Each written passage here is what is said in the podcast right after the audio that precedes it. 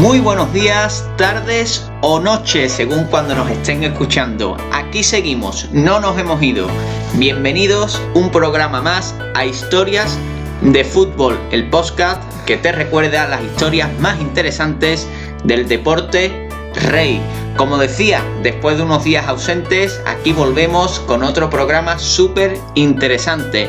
Este podcast, al igual que todos los anteriores, lo tenéis colgado en nuestras plataformas de YouTube, Spotify, iBox y Anchor FM. Y para estar al tanto de toda la información relativa a historias de fútbol, podéis seguirnos en nuestros perfiles de redes sociales, en Twitter, arroba HIST-D-fútbol y en nuestra página de Facebook, Historias de fútbol. Sin más, os presento como siempre a mi compañero Gonzalo Lancharro para que avance el tema de hoy. Ya dijo él en el último programa que hablaríamos sobre el toro rojo y aquí lo tenemos para que nos detalle qué es eso exactamente. Muy buenas, Gonzalo. Pues muy buenas, volvemos hoy día viernes 26 de febrero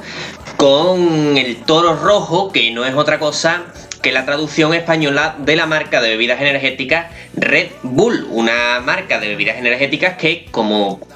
creo que mm, todos los que nos estén escuchando sabrán, eh, se ha eh, ingresado, ha ingresado en el mundo del fútbol eh, comprando diversos clubes que pues están llegando a tener un éxito bastante considerable, no solo en sus respectivas ligas nacionales, sino en el fútbol europeo. Y aquí venimos a, a contar qué fueron de eso que era de esos dos clubes o del fútbol en esas ciudades antes de la llegada de la, de la multinacional eh, Red Bull. Y en esta ocasión, eh, aunque eh, existen dos clubes más de Red Bull, como son el Red Bull New York y el Red Bull Bragantino, nos vamos a centrar en los dos clubes europeos de la franquicia, el Leipzig y el Salzburgo y vamos a hablar de cómo era el fútbol en esas dos ciudades antes de la llegada de Red Bull. Vamos a hablar del fútbol en Leipzig y en Salzburgo antes de la llegada de la empresa Red Bull, pero hay que aclararles a nuestros oyentes, como bien has dicho, que la marca de bebida energética no solo tiene estos dos clubes, sino que Red Bull tiene otros clubes bajo su dominio como son el Red Bull New York y el Red Bull Bragantino en Estados Unidos y Brasil respectivamente. Pero vamos a dejarlos a un lado por esta vez para centrarnos en la influencia de Red Bull en el fútbol europeo. Y para ello vamos a comenzar hablando del Salzburgo, el equipo austriaco que domina, podemos decir, con mano de hierro la Bundesliga austriaca, superando a históricos como el Austria de Viena, el Rapid de Viena o el Sturm Graz. Además, de lograr importantes logros también fuera de Austria, es decir, en el panorama europeo como fueron esas semifinales de Europa League que alcanzaron en la temporada 2017-2018. 18. Pero Gonzalo, mm, como digo, hay que informar a los oyentes que mucho antes de esto, en Salzburgo ya había un club que llegó a ser importante tanto a nivel nacional como internacional y que cambió de denominación en varias ocasiones. Efectivamente, y es que el, eh, el preferente de lo que hoy en día conocemos como Red Bull Salzburgo lo encontramos en 1933 bajo el nombre de Sportverein Austria Salzburg eh, que es el resultado de la fusión del Rapid Salzburgo y el Salzburg Erza, eh, dos clubes muy modestos del fútbol, del fútbol austriaco, el primero de base proletaria y el segundo de base burguesa, que pues se fusionaron buscando crear un equipo más potente que representara la ciudad de Salzburgo, de Salzburgo, que era la cuarta más grande del país y que era la cuna de personajes como Amadeus Mozart, además de ser un importante centro tanto eh, comercial como eh, turístico. Este nuevo club que disputaría sus partidos en el campo del anterior Rapid Salzburgo, el, Alter Austria Platz Legen, que era el nombre de, este estadio, eh, llevaría los colores blanco y violeta con los que comenzaría a competir en las categorías regionales de Austria hasta la anexión del país austriaco por parte de Alemania durante la Segunda Guerra Mundial, cuando se uniría a dos clubes de ascendencia alemana para formar el, y ojo al nombre, Fußballen, Fußball Gemeinschaft Salzburg. Eh, terminología con la que jugaría hasta el año 1944 para, pues durante el conflicto, poder seguir compitiendo en el deporte. No va a ser ese el único nombre raro que vamos a, citar a lo largo del programa porque la verdad que, hay varios que son bastante difíciles de, pronunciar. Debemos también comentar que la posición geográfica de Salzburgo es complicada en este momento porque se encuentra pues en la frontera norte de Austria con Alemania, por lo que la influencia de la Alemania nazi en aquel entonces la zona era mm, enorme, era, era, era brutal. Y en línea con esto, en el año 1947, una vez que eh, finaliza la Segunda Guerra Mundial, se va a producir una absorción, Gonzalo. Efectivamente, en el año 1944, 47, perdón, eh, eh, este Fußballen Gemeinschaft Salzburgo, que como había sido conocido durante los 5 o 6 años anteriores, pues absorbería a otro club local, el ATSV Salzburg, convirtiéndose de esta manera en la principal referencia futbolística de la ciudad y logrando subir por primera vez a la primera división del fútbol austriaco tras coronarse campeón de la Tower Liga. Eh, no obstante, su paso por esta primera división austríaca sería poco exitoso, convirtiéndose siempre en un club de la mitad baja de la tabla y que llegaría a descender en varias ocasiones, no conseguiría todavía asentarse. En aquella época, Gonzalo, hay que decirle a nuestro oyente que, va a llegar al club austriaco un futbolista como Erich Props, que fue un delantero austriaco que se convertiría en el primer internacional del club, participando en el Mundial de Suiza de 1900 54. Sería el primer internacional de otros muchos que llegarían posteriormente porque en la década de los 60 este equipo de Salzburgo va a seguir aportando jugadores a la selección. Efectivamente, pese a que en los 60 la situación deportiva del club no cambia en exceso, sí continúa siendo un importante centro de formación de jugadores y eh, jugadores que posteriormente llegarían a la selección, como es el caso de Adi Mazik, otro internacional que pasaría por las filas del, club de Salzburgo. Como bien estamos comentando, en, en, toda esta época el Salzburgo pues va a encadenar campañas bastante mediocres hasta, Gonzalo, que cuando entra la década de los años 70, en la temporada 70-71, se va a coronar subcampeón nacional a solo un punto del Wacker Innsbruck. Efectivamente, esta es una primera época de esplendor del club, momento en el que se inaugura el nuevo estadio Legend y eh, en el que disputa también por primera vez un partido de competición europea. Sería en la temporada 71-72, justo después de este subcampeonato de liga que hemos comentado, cuando cae en la primera ronda de la recién estrenada Copa de la UEFA frente al club rumano del Uta Araz. Y no quedarían ahí los éxitos del, del Sportverein Austria Salzburg, porque solo dos años más tarde llegaría por primera vez a la final de la Copa de Austria, una final en la que caería derrotado frente al Austria de Viena. Esta primera edad dorada del club pues va a terminar en la temporada 76-77 en la que lograría superar eh, la primera ronda de la Copa de la UEFA tras eliminar al Adanaspor turco por un global en la eliminatoria de 5 a 2, pero que ya en la siguiente ronda pues caería ante la Estrella Roja de Belgrado pese a empatar a 2 en el mm, global. El equipo serbio de la Estrella Roja se llevaría la eliminatoria por el valor doble de los goles fuera de casa. Sin embargo, pese a este buen desempeño del club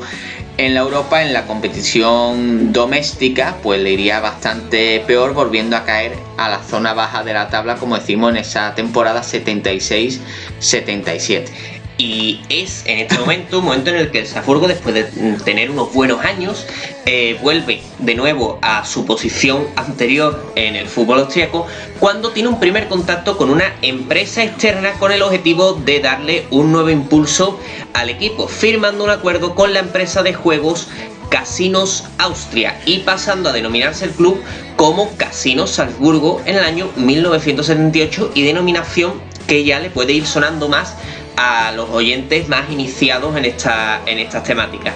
Pese a que volvería a llegar a dos finales de Copa con esta denominación de Casino Salzburgo, ambas perdidas frente a Austria de Viena y Graffer respectivamente, los años 80 no llegarían al esplendor de la década anterior, pues el Casino Salzburgo no, no lograría volver a puestos europeos hasta finales de la década llegando incluso a tener que pelear la permanencia alguna que otra temporada con el Salzburger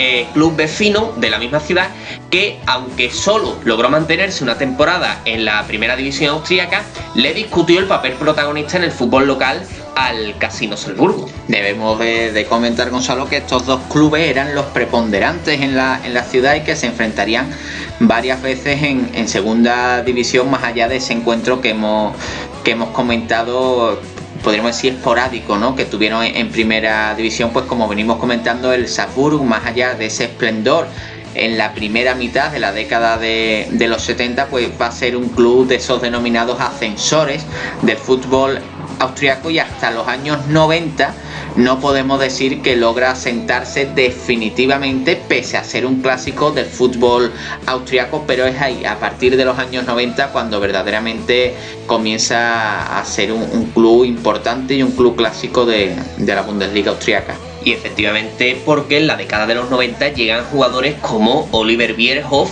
u Otto Konrad, que bajo el mando del experimentado entrenador austriaco Otto Baric llevarían al Salzburgo a un escalón superior, volviendo a quedar eh, subcampeón liguero perdón, en el año 1993, perdiendo la primera plaza en la liguilla posterior a la liga regular, una liga regular que sí habían terminado en primera, en primera posición,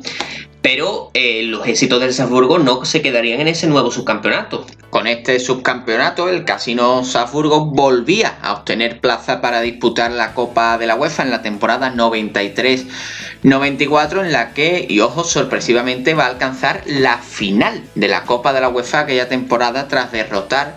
eh, en, su camino hacia la final equipos como el, el, Royal Amberes, al Sporting de Lisboa, remontándole incluso un 2 a 0 en, la vuelta gracias al gol de Amerhauser en la prórroga cuando jugaban con uno menos tras haber empatado la eliminatoria en el minuto 89 de, de partido, es decir, estamos hablando de una eliminatoria mítica en, en, Austria. Y una eliminatoria de la que, si no me equivoco, el resumen del partido de vuelta está en YouTube por si eh, algún alguien que esté muy interesado en la temática puede echarle un vistazo al gol de Amerhauser. A ver si lo buscamos y lo colgamos en, nuestras redes, porque como decimos, estamos hablando de, de, un partido bastante importante en la historia del casino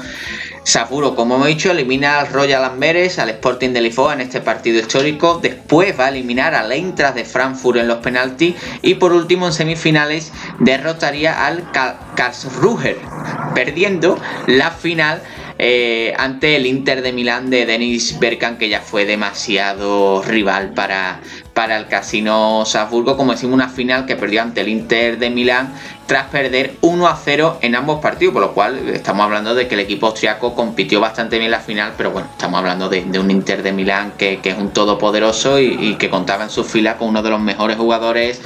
que, hemos podido ver, que ha sido Dennis Bergkamp, que seguramente muchos de nuestros oyentes lo recuerdan por su etapa en el, en el Arsenal junto a Thierry Henry. Pero es que los éxitos de los años 90 del Casino Salzburgo no se quedan en este subcampeonato liguero y en este subcampeonato de la Copa de la UEFA. Pues en la 93-94 iba a lograr su primer título oficial, ganando la liga con 51 puntos conseguidos en gran parte gracias a los 28 goles anotados entre sus delanteros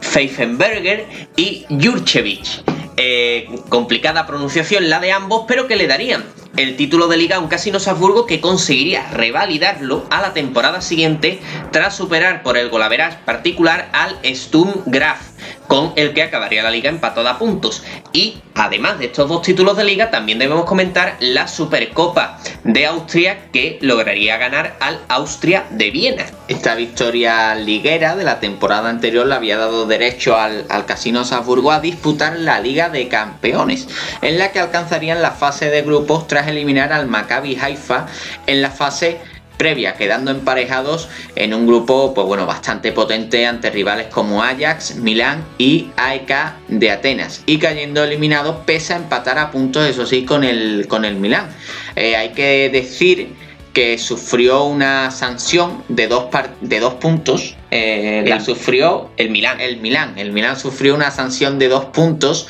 debido a unos incidentes que hubo en el partido contra el Salzburgo que se disputó en San Siro. Pese a esto, pues el, el Salzburgo no pudo eh, superar al Milán la fase de grupo y cayó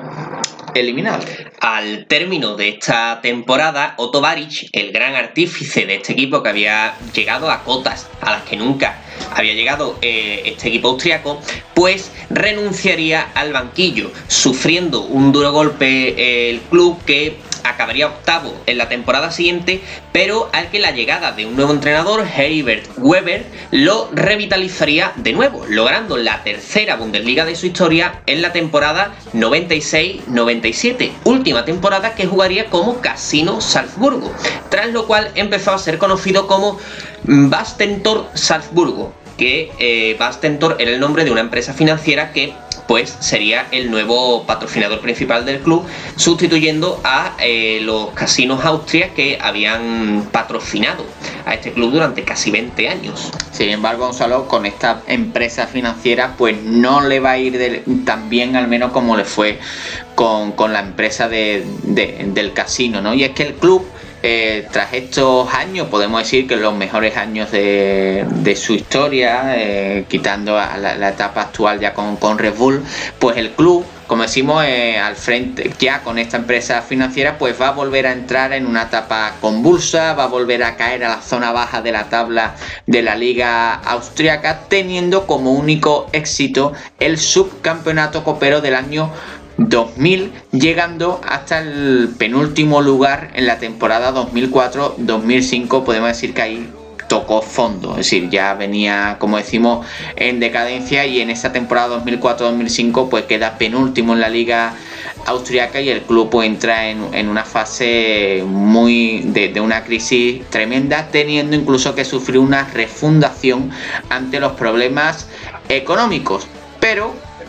esta travesía en el desierto va, a hacer que, en este momento es cuando va a cambiar nuevamente la historia del club austriaco porque va a aparecer la protagonista de nuestro podcast, que es la empresa eh, Red Bull. Efectivamente, es entonces, como bien has dejado caer, eh, cuando llega la empresa Red Bull al club anunciándose eh, su adquisición el 6 de abril del año 2005, momento en el que se cambia el nombre del club por el, por el de Fútbol Club Red Bull Salzburg y los históricos violeta y blanco, los dos colores que habían acompañado a este club desde el momento en el que se habían fusionado aquellos eh, Rapid Salzburgo y Salzburg Hertha, eh, son sustituidos por el rojo y el blanco, los colores de la empresa que además introduciría su logo en el escudo del club. Incluso se quiso renunciar a la historia anterior del club para presentarse como un club totalmente nuevo, cosa que la Federación Austríaca, eh, de manera acertada desde mi punto de vista, no le permitió hacer. Esta llegada de Red Bull y los cambios que provocó en la entidad pues generó un cisma entre la afición, dividiendo a los que estaban a favor de seguir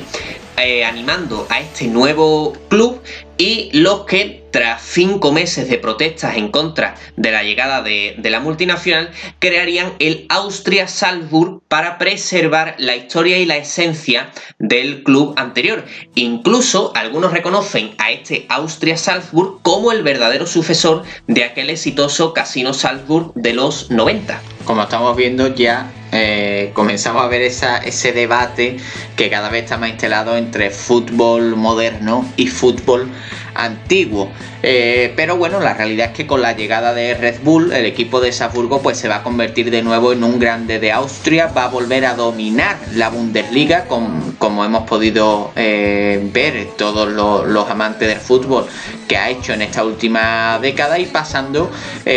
por este club pues figuras tan relevantes como el técnico italiano Giovanni Trapattoni o el delantero español que a todos seguramente nos va a sonar Jonathan Soriano que, bueno que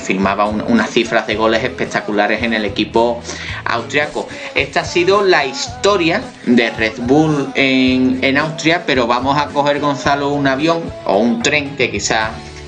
va a ser más sencillo y nos vamos a ir de Austria a Alemania. Efectivamente, una vez tratado el caso austriaco, tenemos que irnos al país vecino, al país vecino, a Alemania, donde los acontecimientos serían bastante distintos, pues el Red Bull Leipzig o Rasenballsport Leipzig eh, tiene mucha menos historia de la que tenía este Red Bull Salzburgo. Tenemos que irnos al año 2006, cuando Red Bull, un año después de comprar el, equipo en Salzburgo, planea entrar en el deporte alemán como también había hecho ya anteriormente en Estados Unidos. Siguiendo el consejo de Frank Beckenbauer, amigo del dueño de la empresa, tratan de comprar un equipo de la ciudad de Leipzig, ciudad de gran tradición futbolística y con grandes infraestructuras como el recién reformado Central Stadium que eh, había sido, como decimos, reformado para el Mundial de 2006 que se disputaba en Alemania.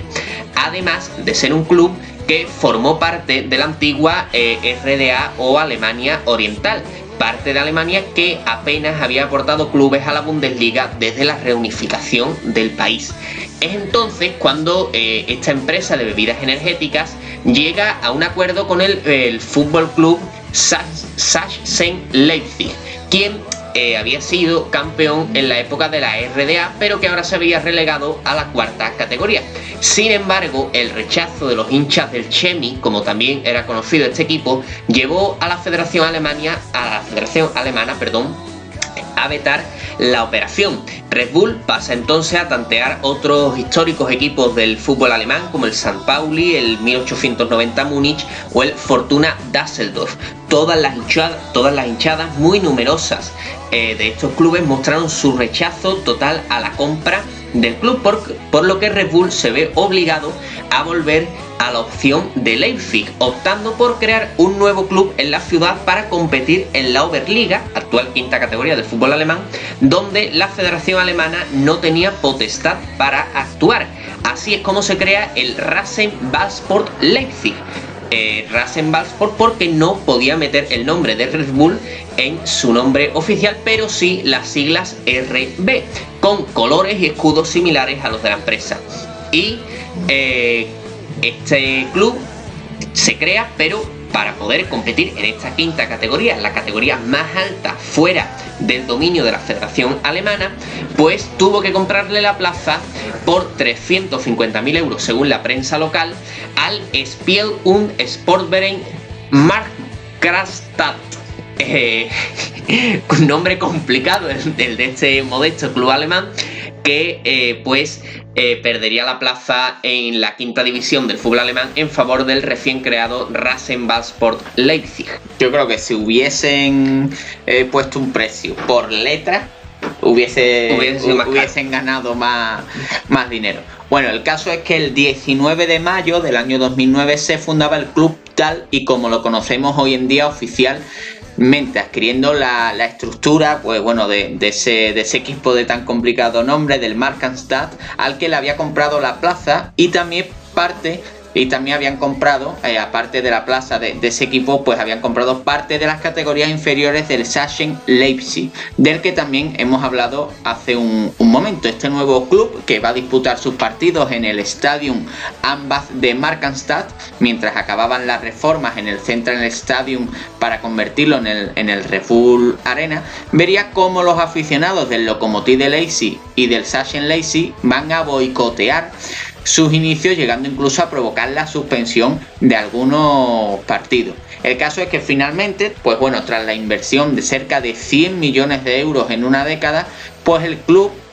de Leipzig eh, pues va a alcanzar la Bundesliga en la temporada 2016-2017 siendo un ascenso pues bueno quizás mucho más lento de lo esperado y en el que hay que destacar la figura del director deportivo eh, Ralf Rangnick pero el fútbol en Leipzig Gonzalo existe mucho antes de la llegada de, de Red Bull, que quizá ahora pues a todos nos suena el Leipzig porque lo vemos en Champions, pero fútbol en, en ha habido siempre. Efectivamente, y tenemos que hablar de los dos clubes que pues intentaron boicotear, bueno, los dos clubes no, las hinchadas de esos dos clubes que trataron de boicotear los inicios del Red Bull Leipzig.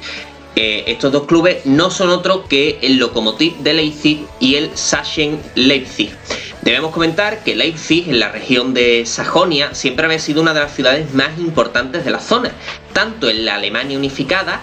previa a la RDA, como en la propia RDA, por lo que su fútbol ya tenía una repercusión previa bastante importante previamente a la llegada de, la empresa de Red Bull. Caso diferente al que hemos visto en, Salzburgo, donde sí le costó bastante empezar al, al club.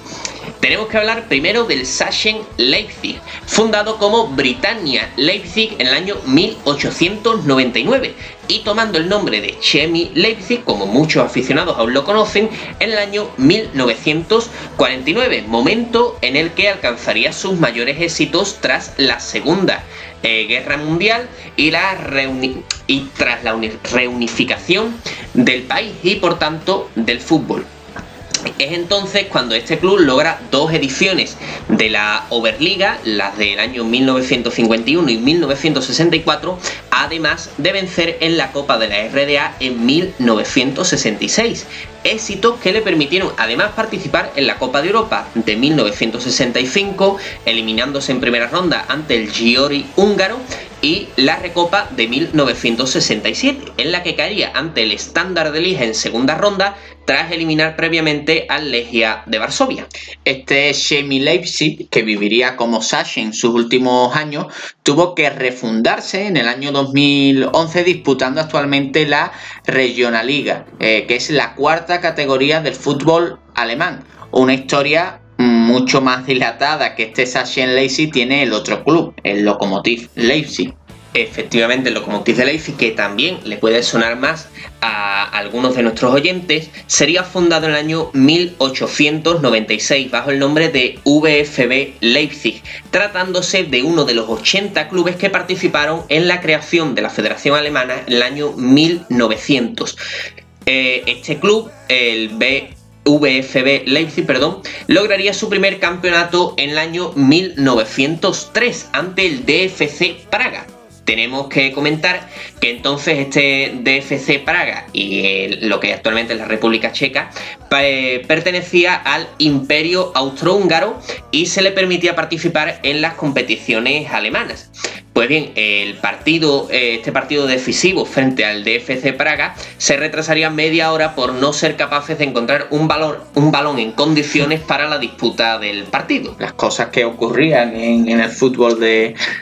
de entonces. Bueno, hay que decir que en 1906 y en 1913 lograrían también la victoria en la máxima competición del fútbol alemán, que tenía un nombre, yo creo que el más difícil de pronunciar de todos los que llevamos en el programa. Es más difícil pronunciar el nombre que ganar la competición. Sí, ahí voy. Esta competición, que como decimos, ganó el Locomotive de Leipzig en el año 1906 y 1903 y que se, trata del, que se trataba de la máxima competición del fútbol alemán, se llamaba Meisterschaft Trophäe Victoria. Efectivamente. Yo creo que más, o menos, más o menos lo dicho. Ahí ha quedado. Bueno, dejándonos de broma, como decimos, eh, a pesar de estas victorias, los grandes éxitos del club verdaderamente van a llegar durante la época de la REDA que cuando recuerdo eh, las siglas de RDA, me recuerdo a, a Lutz Eigendorf, que es otro de los programas que hicimos hace ya unas semanas y que recomiendo eh, con insistencia que, lo escuchéis porque es una historia impresionante. Bueno, como digo, los grandes éxitos del Locomotive de Leipzig van a llegar tras la Segunda Guerra Mundial, cuando el club se va a reorganizar como SG Prosteida, obteniendo al comienzo unos mediocres resultados en unos años 50 en los que se fusionaron con el SC Leipzig y jugaron bajo diversos nombres hasta llegar al año 1963 en el que se fusionaría temporalmente con el Chemi, el Chemi Leipzig, hasta 1965, buscando así, pues bueno, crear un gran club en la ciudad. Sin embargo, pues bueno, como vemos esto no va a funcionar, solo va a durar dos años y en el año 1965 volverían a competir independientemente como Lokomotiv de Leipzig. Y BSG Chemi Leipzig. Es entonces bajo la denominación de Lokomotiv de Leipzig cuando eh, mejoran los resultados del club, comenzando a situarse en la parte alta de la tabla y logrando la victoria en la Copa en los años 76, 81, 86 y 87, Todos estos éxitos bajo el control de la empresa local de ferrocarriles, algo propio de todos los locomotives de Europa del Este y algo común también en, los, en los clubes de, la Europa comunista eh, que se asociaban frecuentemente a empresas locales o a diversos estamentos del, del gobierno. El gran éxito del club a llegar en la Recopa del año de 1987 cuando llegaron a la final tras eliminar al Rapid de Viena, al Sion suizo y el Girondin de Burdeos, cayendo en la final ante el Ajax de Johan Cruyff por un gol que marcó pues bueno, el histórico Marco van Basten. Tras la reunificación alemana, el club se va a encuadrar en la segunda división de la Bundesliga, logrando ascender rápidamente tras el tercer puesto alcanzado en el año 1993. Eso sí, este ascenso pues va a ser fugaz y tras acabar último en la Bundesliga, el club pues va a comenzar una caída libre que lo llevaría a la refundación en el año 2000 una refundación que se llevó a cabo por parte de los aficionados eh, como Lokomotiv Leipzig, eh, FC Lokomotiv Leipzig, y comenzando a competir en la undécima categoría alemana. Pese a esta refundación, este club seguía manteniendo una muy fiel hinchada que llegarían a reunir más de 12.000 personas en el estadio, suponiendo un éxito total de asistencia para las categorías más bajas del fútbol alemán. Actualmente, al igual que el Chemi, disputa la Regional Liga en busca de un nuevo ascenso que los devuelva al fútbol alemán. Y hay que comentar que eh, si la situación no ha cambiado mucho en tres o cuatro días, que dudo que, haya, que haya cambiado, ambos se encuentran en la parte alta de la tabla y muy probablemente eh, no tarden mucho en volver a la, a la, tercera categoría del fútbol alemán, especialmente el Chemi, que si no me equivoco va tercero en la Regional Liga. Como vemos y como hemos visto a lo largo de todo este podcast, pues bueno, estos dos clubes ejercen eh, como resistencia al moderno, al moderno fútbol de Red Bull en Leipzig, eh, amparándose en una hinchada numerosa y en una historia con grandes momentos de gloria, al igual que el pequeño núcleo de aficionados del Salzburgo que crearon el Austria-Salzburgo en señal de rechazo al dominio de Red Bull y sus intentos pues, de borrar la historia anterior a estos clubes. Y con esta pincelada eh, que, bueno, que nos relaciona a esa diatriba entre fútbol moderno y fútbol antiguo, llegamos ya ahora sí al final de este podcast sobre el antes y el después de Red Bull en Salzburgo y en Leipzig. Un programa yo creo que muy interesante para observar precisamente pues lo que ha supuesto la inversión foránea en la evolución del fútbol. Y bueno, sabemos que ha sido un podcast muy denso, con mucha información, con multitud de nombres, con multitud de datos, pero bueno, no hay ningún problema porque va a estar colgado en nuestras plataformas de YouTube, Spotify, iBox y Anchor y ahí lo podéis escuchar y reescuchar tranquilamente las veces que queráis y enteraros bien de todos estos datos y de toda esta información que acabamos de, soltar. y bueno, aquí ya llegamos, Gonzalo, y nos despedimos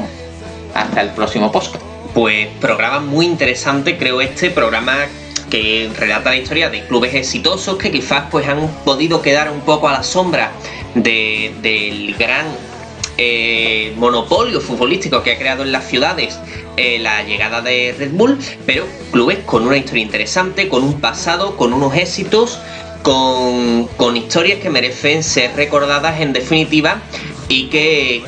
pues creemos a bien traeros y pues bueno, si el podcast tiene una buena acogida, pues ¿por qué no plantearnos hacer el antes y el después de Red Bull, pero en este caso yéndonos al continente americano y pues eh, analizar un poco los casos del Red Bull New York y el Red Bull Bragantino en Estados Unidos y Brasil. Y pues creo que no vais a tener que esperar mucho para volver a escucharnos porque el 28 de febrero, el domingo, vamos a volver. Sí, es verdad que hemos estado unos días ausentes, que en los últimos meses pues hemos hecho menos podcast de lo que nos gustaría, pero bueno, aparte de este sobre Refull, vamos a intentar eh, que para el próximo domingo nuestros oyentes tengan una sorpresita en clave andaluza, que yo creo que, que va a estar muy interesante y que va a estar muy, muy chulo. Vamos a intentar eh, traeros, como digo, esa sorpresita y alguna más que vendrá más adelante. Toda la información sobre lo que hagamos ahí en nuestras redes sociales, en Twitter, arroba HIST-de-fútbol y en nuestra página de fútbol, historias de fútbol. Ahí vais a tener todas las novedades, toda la información. Así que ya Gonzalo, yo creo que nos despedimos. Eh, que hayan disfrutado, espero, con este podcast y nos seguimos escuchando en próximos programas. Que disfruten del puente. Muchas gracias. Hasta luego.